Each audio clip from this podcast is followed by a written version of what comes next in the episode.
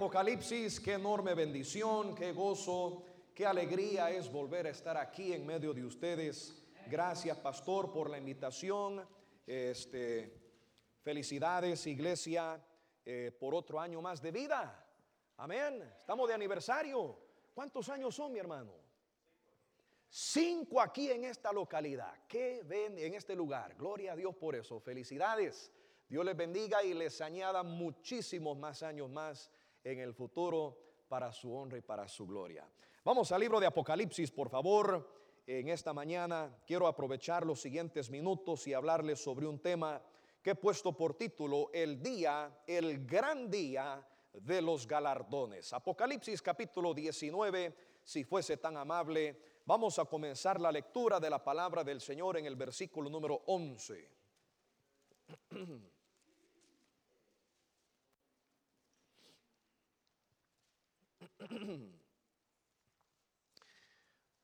Eh, le digo de corazón que es, es algo muy especial eh, el hecho de que el pastor nos haya dado el gozo de poder. Estuve la última vez acá eh, en esta iglesia hace aproximadamente unos cuatro años atrás, si bien recuerdo junto con tres otros hombres que yo admiro bastante. El hermano Daniel Garlic, el hermano Basilio Alfaro y el hermano Tom Wallace. ¿Cuántos se acuerdan de ese? ¿Cuántos estuvieron aquí para ese evento? Wow, ese, ese, ese, ese fin de semana fue un fin de semana espectacular.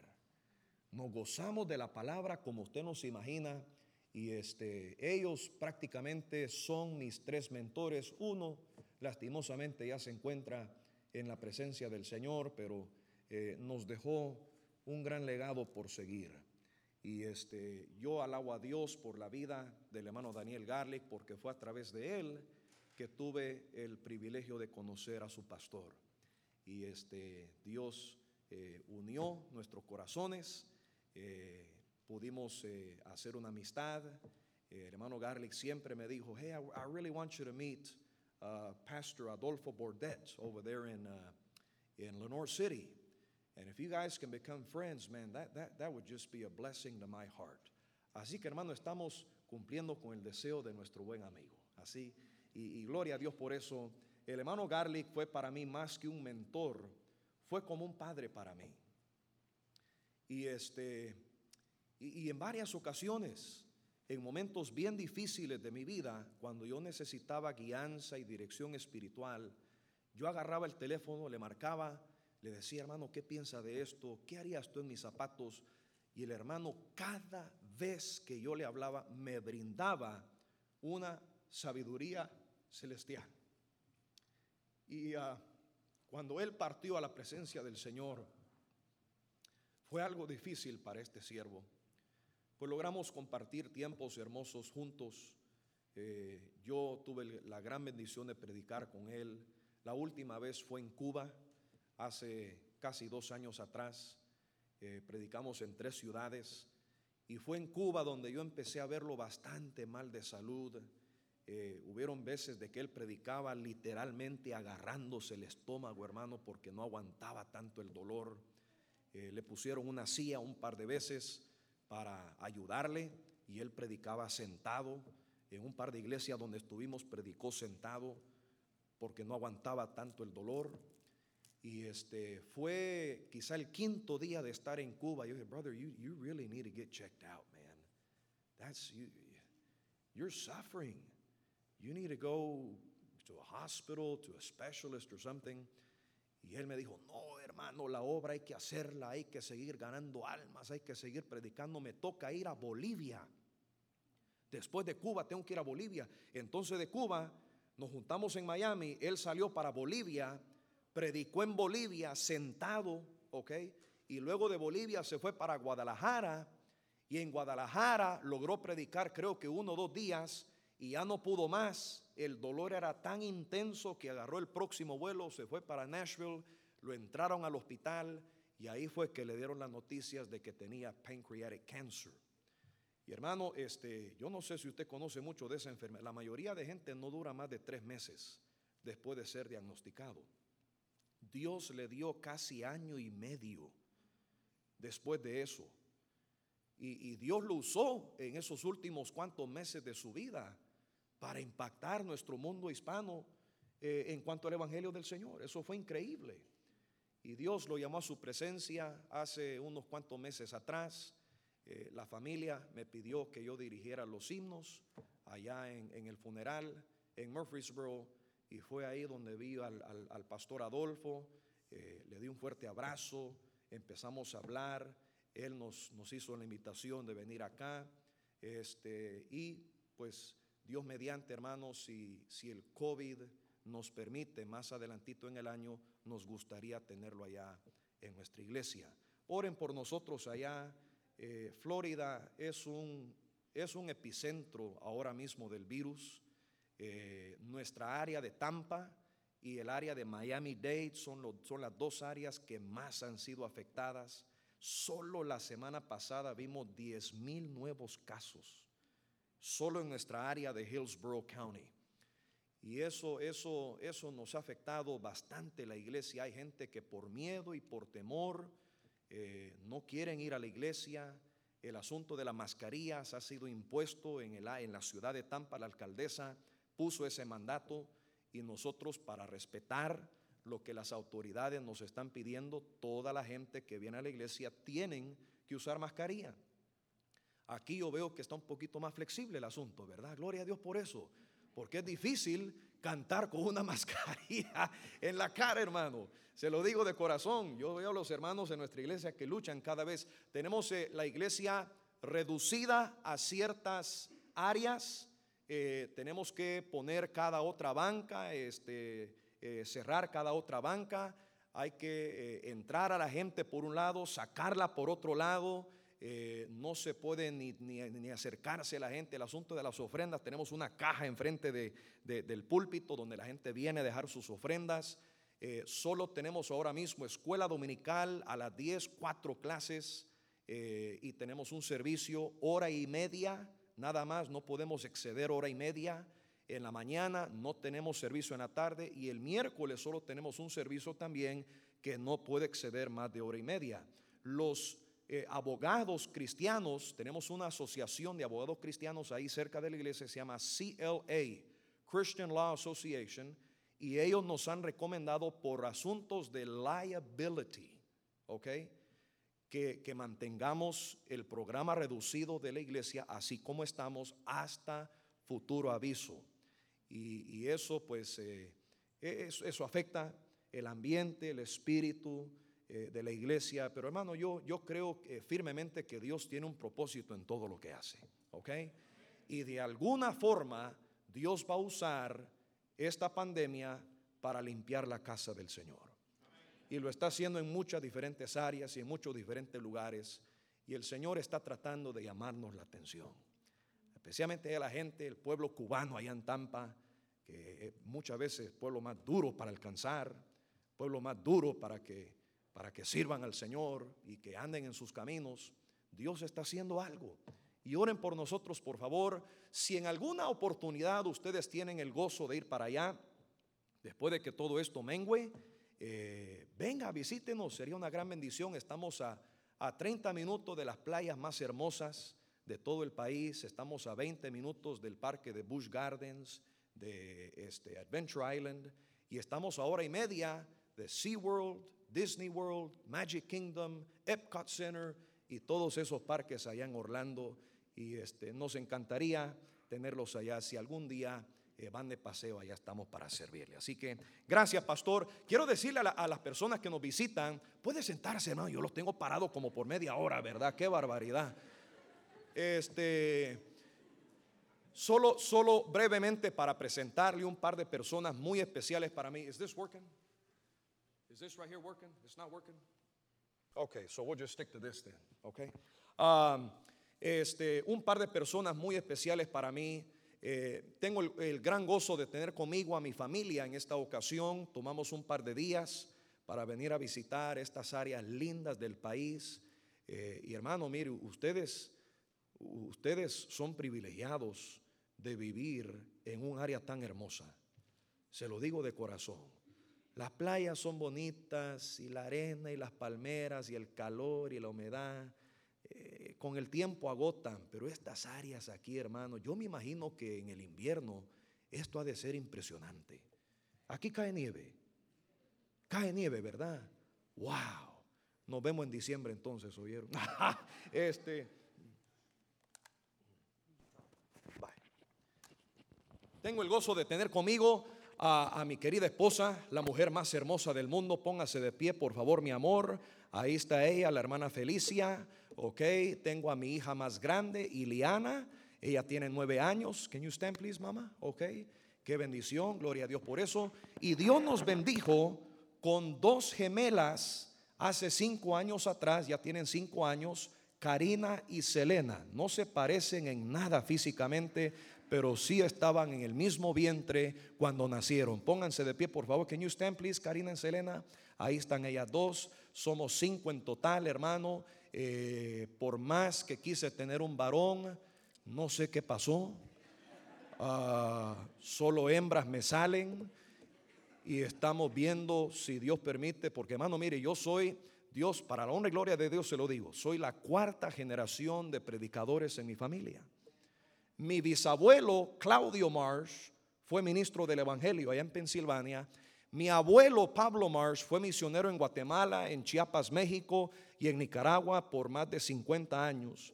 Mi papá, Joel Marsh Sr., todavía es misionero en la ciudad de Guatemala. Yo nací, fui criado allá, ¿ok? Y me vine acá a los 19 años para hacer Bible College. Entonces, mi, madre es guatemalteca, mi padre es americano y, somos una mezcla de ambos y por eso a nosotros los hijos nos dicen gringuindios. ¿Ok? Mitad gringo, mitad indio, chapín. Tengo sangre maya en mis venas, hermano. Me disculpa por eso. Yo, este, ¿en qué estaba? Eh, oh, sí, las cuatro generaciones. Mi, padre es eh, misionero, ¿ok? Allá en Guatemala. Luego estoy yo, que estamos sirviendo a Dios en la obra. Y, nos encantaría una generación más de, pastores. Pero solo mujeres me salen usted. Entonces eh, dicen que los hombres tienden a tener las, los, los, genes del papá, de la mamá, y si ese es el caso, mi abuelo de parte de mi madre tuvo seis hembras seguidas, ni un solo varón, así que mis esperanzas están muy limitadas, hermano.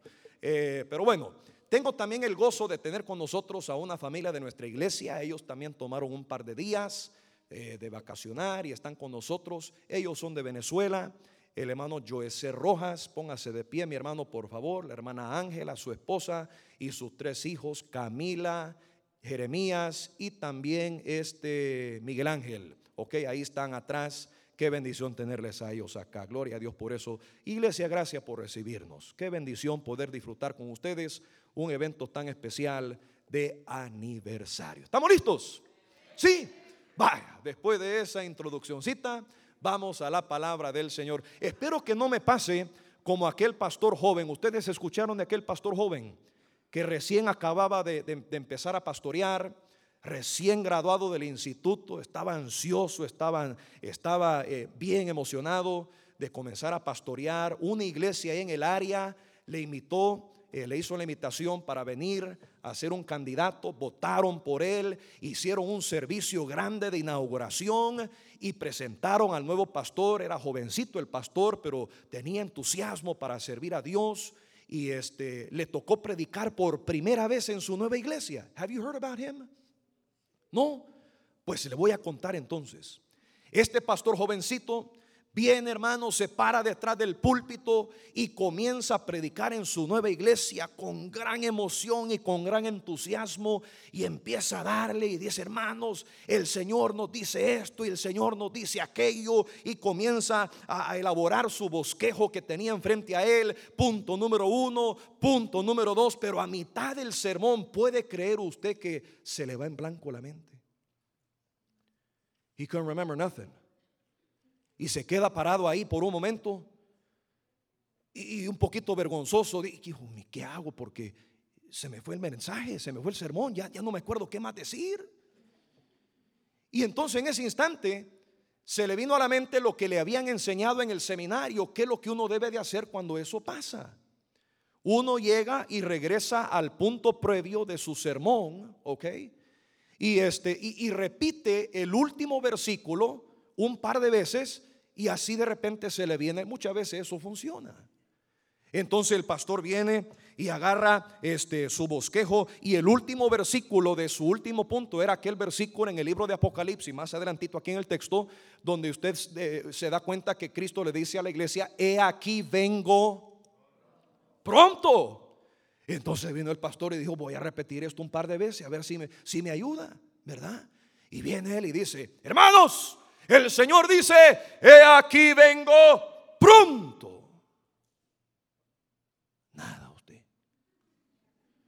Entonces le dice, vamos a probar una segunda vez con un poquito más de fuerza. Dice, hermano, quiero decirle a ustedes eh, que el Señor dice, he aquí vengo pronto. Y nada. Y entonces dice, bueno, la tercera es la vencida, muchacha. Si aquí no se, me, no se me viene el sermón, aquí paro el servicio, hacemos la invitación y nos vamos a casa. Y esta vez con un poquito más de fuerza agarra un poquito más de aviada, se retrocede para atrás y viene y dice, he aquí vengo pronto, pero en vez de pegarle al púlpito, mueve el púlpito a un lado, él se tropieza con las flores de la plataforma y le cae encima una viejita en la primera mano.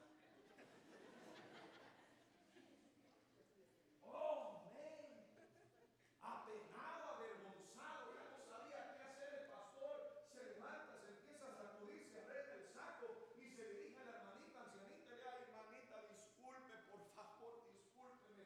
No fue mi intención caerle encima. Le ruego, por favor, que me perdone, hermanita. Usted está bien, dígame, por favor. Y la viejita le dice al pastor, se le queda viendo, le dice, ay, pastorcito, le dice, ay, pastorcito, no se preocupe, por favor, no se preocupe.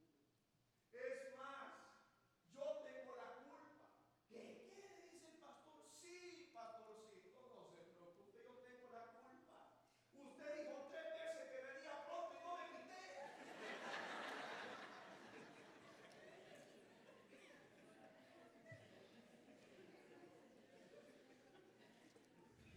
Pero que eso no me pase hoy aquí, ¿verdad? Apocalipsis capítulo 19. Vea conmigo el versículo 11, por favor. ¿Lo tiene usted? Ahora sí se puede poner de pie, hermano.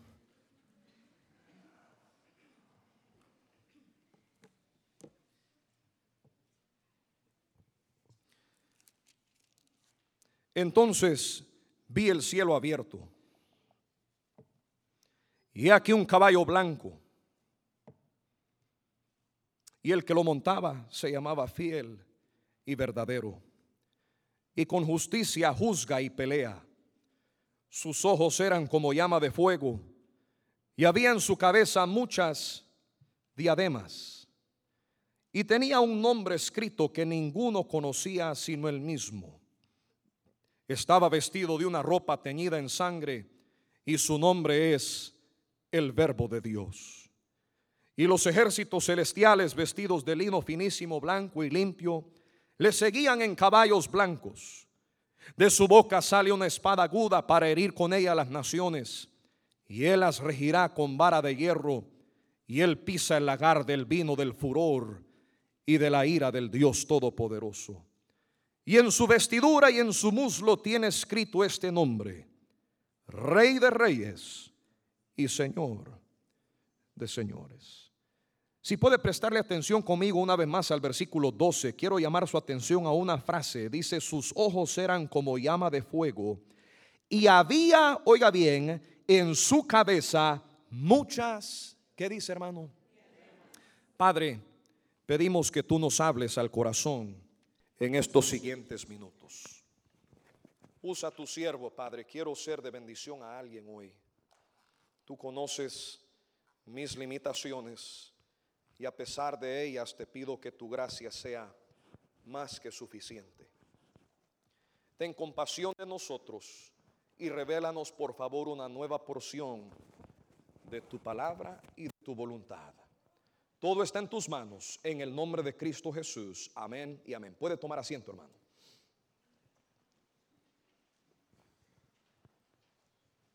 Un poquito más, hermano, si es posible. Hermano, si hay un evento que va a sobresalir en el cielo, es el día en que usted y yo nos paremos ante el Señor Jesucristo para recibir los galardones de nuestro servicio a Él. ¿Qué escenario va a ser ese? La misma cabeza que fue traspasada por espinos aquí en la tierra será coronada en triunfo, en gloria, en victoria y en esplendidez allá en el cielo por una eternidad. Pablo nos menciona este evento grandioso en dos de sus epístolas, allá en Romanos capítulo 14, versículo 10 al 12, cuando nos habla diciendo, porque todos compareceremos ante el tribunal de Cristo, de manera que cada uno de nosotros dará cuentas de Dios, a Dios de. Y en segunda de Corintios 5, 10 nos habla diciendo, porque es necesario que todos nosotros comparezcamos ante el tribunal de Cristo, para que cada uno reciba según lo que haya hecho mientras estaba en el cuerpo, sea bueno o sea malo. Si hay algo que debe de motivarte a ti, de servir al Señor Jesucristo y trabajar en su viña y laborar en su obra y dar más de tu tiempo para su honra más de tu servicio, más de tu disposición, es el saber que un día nos tocará a todos y cada uno de nosotros pararnos delante de Él en el tribunal de Cristo para recibir la recompensa de nuestro servicio y de nuestra fidelidad a Dios por Él aquí en la tierra. La palabra traducida coronas es plural. Y es precisamente de donde viene la palabra diadema en inglés, diadem. Los reyes y monarcas del pasado, cuando reclamaban posesión de varios países, se vestían de una diadema en sus cabezas. Varias coronas componían lo que es una diadema o lo que era una diadema. El gran conquistador Ptolemy Filometor, al entrar por las puertas de Antioquía, se vistió de diferentes coronas, dos de Egipto y una de Asia, componiendo lo que es una diadema sobre su cabeza. El Nuevo Testamento nos habla de cinco diferentes coronas que el Señor un día otorgará en el gran día de los galardones. Oh, mi querido hermano, escuche por favor bien la voz de su siervo. Si hay un evento del cual debemos de tener mucha anticipación y por ende prepararnos lo más posible, es este gran día que se acerca muy rápidamente, que está en el calendario profético de nuestro gran Dios y Salvador, el Señor Jesucristo. Un día todos y cada uno de nosotros tendremos que pararnos frente al juez supremo de toda la tierra, frente al gran Cordero de Gloria, vestido en esplendidez, en majestad, en gran imperio y en gran gloria y gran honra. Y tú y yo tendremos que dar cuenta delante de Él por todo lo que hicimos y todo lo que no hicimos para su obra aquí sobre esta tierra. Cada minuto, cada segundo, cada día vale oro delante de los ojos del Señor y cada cristiano debe de ser no solamente un fiel seguidor de Cristo, pero un fiel servidor de Cristo estando aquí sobre la faz de la tierra. Hey, what are you doing for God right now? ¿Qué estás haciendo tú para el Señor hoy día, en este instante, en esta hora? Tu iglesia te necesita a ti. Gloria sea el Señor de que el día que le entregamos nuestro corazón a Cristo, el Espíritu Santo de Dios, que la tercera preciosa persona de la Trinidad, vino a habitar en nuestros corazones, vino a tomar residencia en nuestro ser y ese bendito Espíritu de Dios nos trajo un don espiritual. Ese don espiritual te lo ha dado a ti y a ti y a ti y a ti y a ti y a cada uno de nosotros acá que somos parte de la gran familia de Dios con el sumo propósito de que lo usemos para la edificación de la iglesia aquí donde Dios nos tiene. Y déjame decirte algo, se lo dije a los jóvenes hoy en la mañana en la escuela dominical. Tu iglesia necesita que tú ayudes. De nada sirven cristianos de adorno. De nada sirve cristianos que son nada más espectadores en la gran batalla espiritual que se está llevando a cabo día y noche aquí sobre esta tierra. What use is your life if you're not doing anything for the Lord? Anybody with me? ¿De qué sirve tu vida? Alguien decía grande, alguien decía continuamente en el pasado, el que no vive para servir no sirve para vivir. Y de todo lo que haces en la viña del Señor o no haces para Él, darás cuenta a Dios un día. Hermano, hay muchas coronas que Dios quiere dar. Grandes son los galardones que Dios quiere recompensar a sus hijos un día. Y ese día, hey, listen to me, ese día viene pronto. Las señales están cumpliendo, las profecías se están llevando a cabo, todo lo que hemos visto en Mateo capítulo 24 y las señales que estamos viendo a través de las profecías, no solamente del Antiguo Testamento, pero del Nuevo Testamento, hoy se están llevando a cabo frente a nuestros mismos ojos. La venida del Señor está cerca, la trompeta está lista para sonar, Cristo está preparando para descender en una nube y llevarnos a su divina presencia. El rato de la iglesia se está acercando, el tiempo Hey, the clock is ticking, my brother. ¿Qué estás haciendo ya para Dios? El día de los, galardones se está acercando. Yo quiero que tú veas conmigo en esta mañana. No voy a alargar mucho esto porque ya lo he alargado. Cinco coronas que Dios quiere dar en el gran día de los galardones. Are you ready? Vea conmigo el primero conmigo a Primera de Corintios capítulo 9. Primera de Corintios capítulo 9.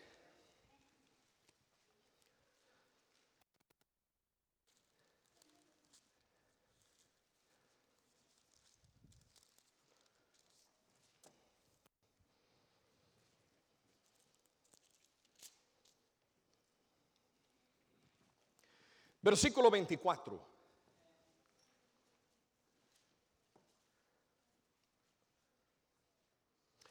Si estamos ahí, me lo deja saber con un fuerte amén. El texto dice, ¿no sabéis que los que corren, ¿en dónde? Todos a la verdad corren, pero uno solo se lleva el premio. Corred de tal manera que lo obtengáis. Todo aquel que lucha, de todo se abstiene ellos a la verdad para recibir una corona corruptible. Oiga, qué lindo, dice, pero nosotros, ¿una qué? ¡Wow! La primera corona que vemos mencionados en las Sagradas Escrituras se llama una corona incorruptible. Y es la corona que Dios le quiere dar a todos cristianos a todos aquellos seguidores de Él, a todo discípulo de Él que logra abstenerse y mantenerse puro y santo y sin mancha delante de Él aquí sobre la faz de la tierra. No significa que debemos ser perfectos, porque hermano, eso es prácticamente imposible. Somos seres humanos y somos personas pecadores, pero lo que Dios está buscando es santidad. Lo que Dios está buscando es pureza. Lo que Dios está buscando son pecadores que aunque pequemos, nos levantemos otra vez con ganas y con fuerzas y sigamos obedeciendo y tratando lo mejor que podamos en la vida de poner a la sumisión este cuerpo pecaminoso a la voluntad de Cristo Jesús. Usted nota cómo los atletas se preparan tan rigurosamente para las Olimpiadas cada cuatro años. Usted ha visto que en cuanto a su dieta se, se cuidan bastante. Usted, usted, usted sabe que ellos para prepararse para esos Juegos Olímpicos someten su cuerpo bajo una disciplina bien fuerte, golpean el cuerpo, lo ponen bajo servidumbre, lo ponen bajo una autoridad y un en específico. ¿Por qué? Porque tienen en mente, quiero ser el mejor, quiero ser el mejor, quiero ser el mejor, quiero ganar la medalla. No me voy a conformar con la de bronce, no me voy a conformar con la de plata. Yo quiero la de oro, quiero ser el que gane la, la, la competencia y gane la carrera Dice, señores, de igual forma nosotros los cristianos, hijos del Señor, debemos procurar siempre mantener este cuerpo que está dado a la carne, dado a la corrupción, dado a la suciedad, dado a la inmundicia, ponerlo bajo sujeción, porque la gente de este mundo en verdad corren para ganar una corona corruptible, pero nosotros corremos y competemos porque queremos ganar una corona incorruptible, una corona que no perece, una corona que no se desgasta, una corona incorruptible. So fight and so keep on keeping on. Y esa corona incorruptible, Dios se la quiere dar a todo cristiano que permanece fiel en sus caminos. Número dos, segunda corona. Vea conmigo Filipenses capítulo 4.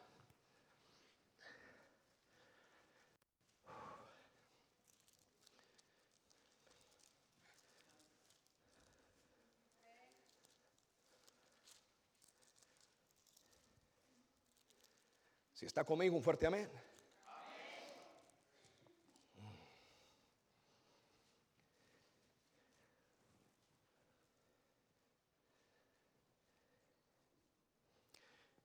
Esta corona es muy especial, pues tiene que ver con la cantidad de gente que tú logras impactar con tu vida espiritual y con el Evangelio del Señor Jesús. Pablo dice en Filipenses 4.1, el texto dice, así que hermanos míos amados y deseados, gozo y qué hermano, corona mía, estad así firmes en el Señor.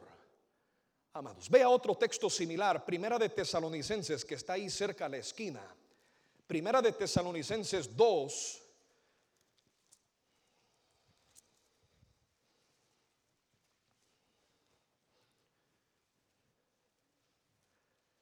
Versículo 19. Pablo hace una comparación similar a la gente que él ha logrado ganar a los pies del Señor Jesucristo, a la gente que él ha logrado guiar a los pies del Señor, dice el versículo 19, están ahí todos. Dígame un fuerte amén, amén. Dice el texto, porque cuál es nuestra esperanza o gozo o, ¿qué dice? Corona de que me gloríe no lo sois vosotros delante de nuestro Señor Jesucristo en su venida. Vosotros sois nuestra gloria y que. Hey, I'm telling you what, brother, if there's something that you're going to be able to take, I mean, hermano, entendamos esto por favor. Por eso es que a mí me admira mucho la vida de Job. Porque Job era un hombre adinerado. La Biblia dice que él tenía de todo posesiones, riquezas. Era aún más grande que los orientales en su tiempo y su época. Y usted sabe que para ser más rico que los chinos, you gotta be really rich. Y Job lo tenía todo. Y un día, en el espacio de tres horas, lo perdió todo. Y a diferencia de muchos de mis amigos cristianos bautistas independientes fundamentales que yo conozco,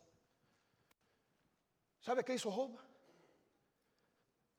La Biblia dice que en señal de dolor y de sufrimiento rasgó sus vestiduras, echó ceniza sobre su cabeza y en señal de humillación se postró en tierra y adoró.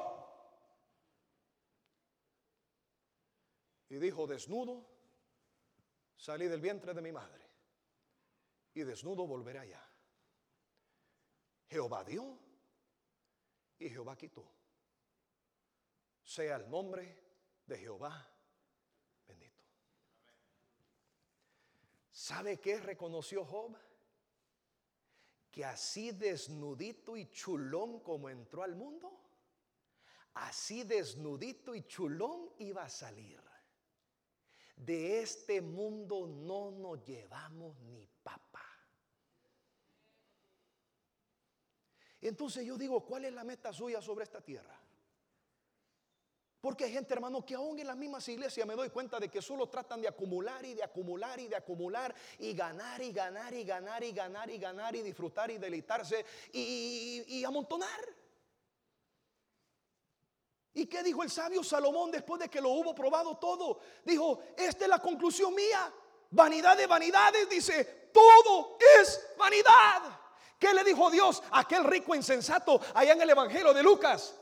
Cuando el, rico insensato dice, hey, tengo muchos graneros, hey, tengo mucho aquí para, para acumular, pero voy a, voy a romper esos muros, voy a romper esas paredes y voy a edificar unos aún mayores que esos. Y diré a mi alma, alma, come, bebe, regocíjate y repósate, porque muchos bienes has acumulado.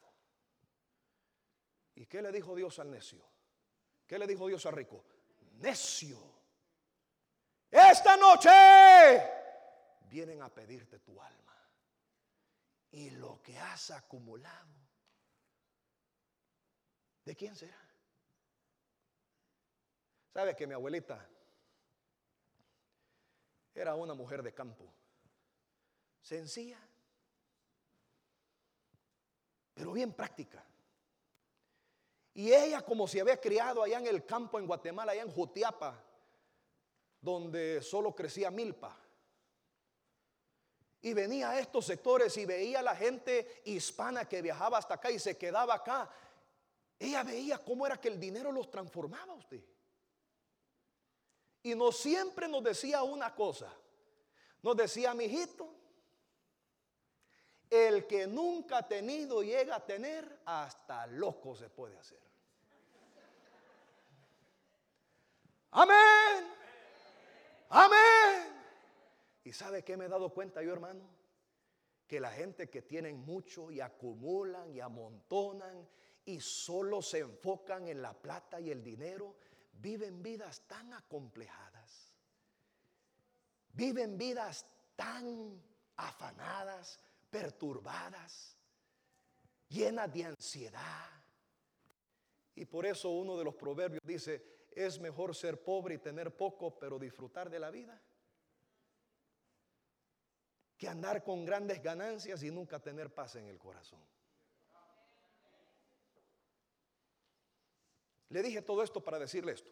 La única cosa, la única cosa que tú te vas a poder llevar al cielo cuando tú mueras de este mundo o cuando Cristo venga por su iglesia, you know what it is? Las almas de aquellos que tú has ganado para Cristo Jesús. Eso dice Pablo, es mi corona. Eso es mi diadema.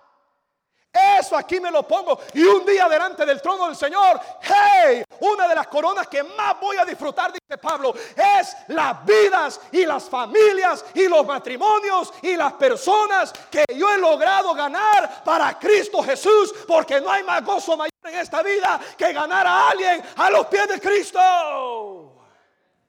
Tercer corona porque el tiempo se nos va. Are you ready? Vamos todos a Apocalipsis capítulo 2.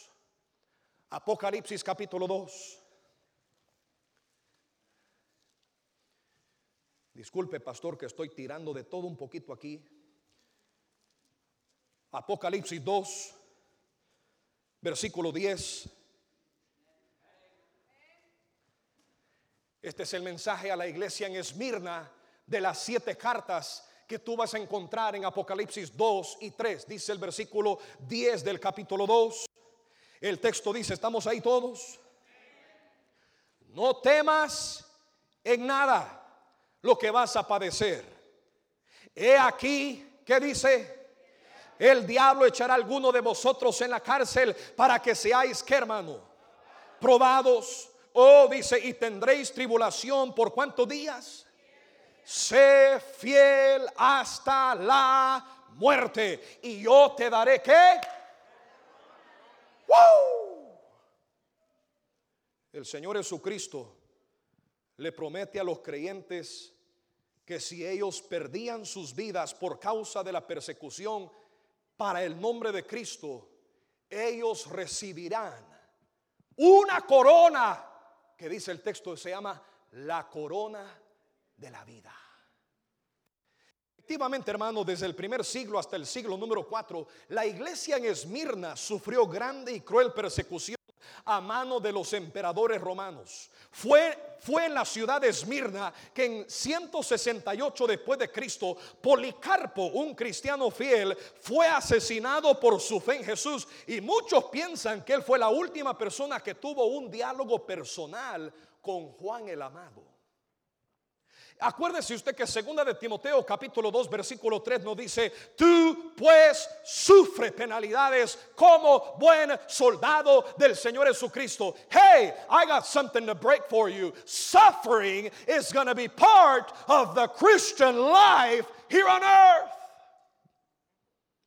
No vayas a unirte a la fe del Señor si esperas que la fe y la vida cristiana va a ser un, un, paso de florecitas y una vida libre de todo problema y de toda ansiedad y de toda preocupación sin batallas que pelear. Hey, that's not what God said. A Timoteo, bueno, a sus discípulos le dijo, señores, quiero que sepan de un solo que si quieren ser fieles seguidores de mí, en el mundo tendréis aflicción. Pero confiad, yo he vencido al mundo.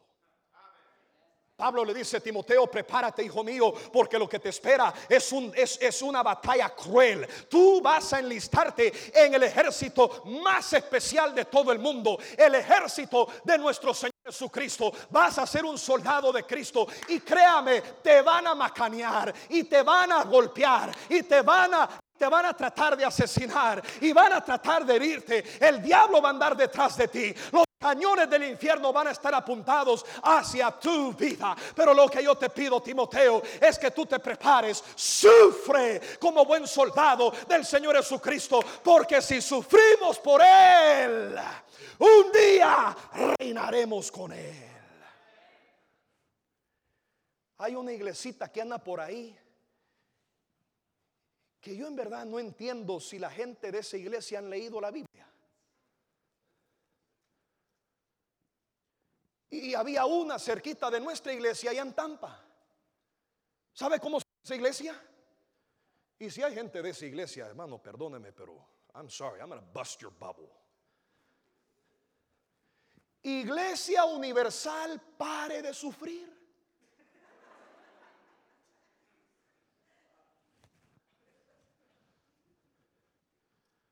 Todo lo contrario a lo que Dios dijo en su palabra. La vida cristiana no se trata de parar de sufrir, se trata de sufrir. Yo no entiendo cómo es que la gente, a pesar de lo que está escrito en las escrituras, pueden llegar a ponerle un título así a una iglesia. Venga usted a nuestra iglesia y pare de sufrir. Yo le garantizo que ellos no van a reinar con Cristo si están tratando de parar de sufrir. Con solo pensar que han habido cristianos en el pasado que han perdido sus vidas por su fe en Israel, en Asia, en Europa, en los países árabes, en los gobiernos comunistas y alrededor de todo el mundo. Hermano, nos, daría, nos debería de dar vergüenza a aquellos de nosotros que por un desánimo o por una desilusión o por una discordia o por una mala mirada o por una mala impresión o por un comentario negativo, ya queremos tirar la toalla. Ya queremos darnos por vencidos con la iglesia. Ya queremos rajarnos y empezar a buscar otra iglesia más. Que Dios tenga misericordia de nosotros cuando otros han derramado su propia sangre y han dado sus propias vidas y cabezas con tal de pararse por Cristo Jesús. Hay de aquel hermano que quiere dejar las cosas del Señor solo porque las cosas hacen a su manera. El cristiano del siglo XXI que vive en Estados Unidos no tiene ninguna idea de lo que es sufrir por Cristo. Dios dice, si eres fiel hasta la muerte, yo te daré a ti la corona de vida. Hey, you know what I shared with the teens this morning? It's a really, really scary statistic. Right now, nine out of every teen, out of every ten teens in our church will not be in church after they graduate college.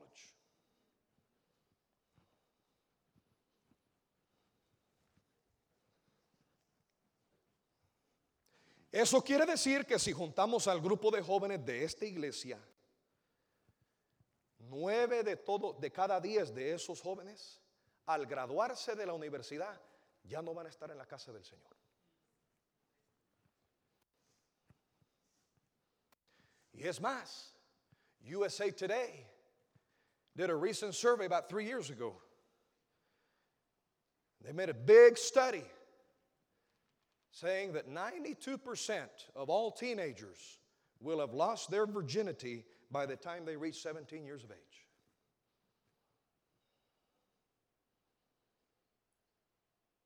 That's, that, that hurts. That really hurts. ¿Se ha dado cuenta usted que en muchas iglesias there's a big age gap? Hay, hay un gran espacio dentro de las edades, muchas veces de 25 a 45 años. Viejitos abundan. Ancianitas abundan. Gente con canas hay de todo en todas partes y en todos lados usted. Pero adultos jóvenes cuestan hallarlos. Y Dios dice, si me eres fiel todos los días de tu vida hasta la muerte, yo te daré la corona de la vida. Número cuatro la corona de gloria. Primera de Pedro 5, por favor.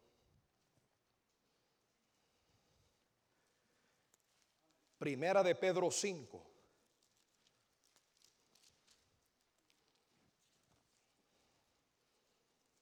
Versículo 4.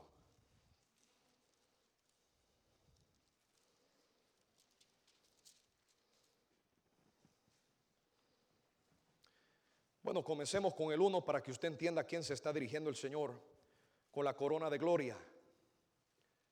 ¿Está conmigo? Esta corona es quizá la razón más grande por la cual yo sigo sirviendo donde Dios me tiene.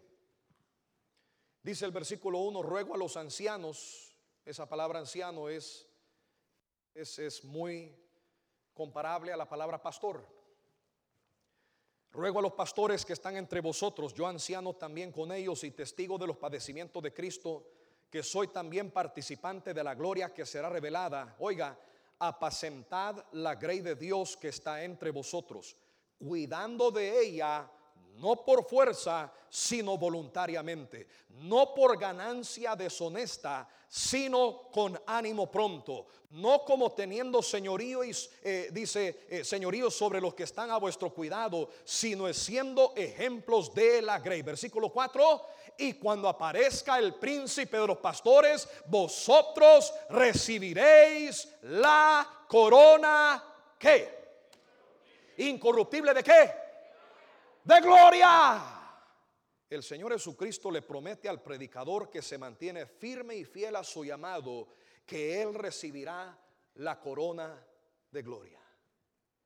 Esta tremenda verdad, hermano, debería motivar en lo más profundo del corazón a cada pastor, cada evangelista, cada misionero, cada siervo de Dios a seguir laborando, sirviendo, ministrando y predicando la preciosa palabra de Dios, aun cuando el camino se pone difícil, aun cuando los cañones del infierno están apuntando hacia ti, aun cuando el enemigo te está atacando a diestra y a siniestra. Hey, sigue fiel, Sigue constante, sigue firme, sigue confiado. Hay una corona de gloria que Dios te promete dar allá la gloria celestial. No hay ni una sola obra emocional, espiritual o física que al Señor le pasa por desapercibido. Él toma en cuenta cada esfuerzo que tú haces para su reino y créeme, Dios honra a los que le honran. A todo aquel siervo de Dios que cumple bien su ministerio, obedece bien el llamado, a la grey de Dios, ese ejemplo en vida, en conducta y en virtud, Dios le promete una corona de gloria cuando aparezca el gran príncipe de los pastores, Cristo Jesús. Es por eso que una de las peticiones más grandes y más primordiales en tu lista diaria de oración, ¿sabe quién debe de ser? Tu pastor. Tú nunca entenderás las batallas que un siervo de Dios atravese, al menos que estés en sus zapatos un día. Solo Dios sabe cuántas veces el varón de Dios se acuesta por la noche con grandes cargas y preocupaciones en su corazón por las ovejas que Dios le ha encomendado. Solo Dios sabe cuántas veces por las noches y las madrugadas el siervo de Dios moja su almohada en lágrimas por las cargas que él tiene en el ministerio. Nunca dejes tú de orar por el siervo de Dios que Dios ha puesto aquí en tu iglesia. Agradecele a Dios por él y levántalo en oración porque es él que lo puso aquí y por eso él se llama el varón de Dios. Número 5 y con esta termino. La corona de justicia. Segunda de Timoteo 4.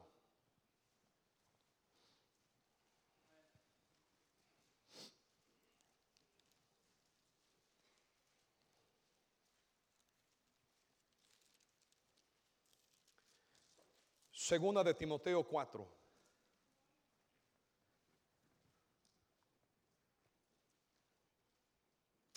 Versículo 6. Pablo llega al final de sus días y declara diciendo aquí en el versículo 6. ¿Está conmigo? Porque yo ya estoy para ser sacrificado y el tiempo de mi partida está cercano. He peleado la buena batalla. He acabado la carrera. He guardado la fe. Por lo demás, me está guardada la corona de qué hermano? De justicia. La cual me dará el Señor juez justo en aquel día. Y no solo a mí, sino también a todos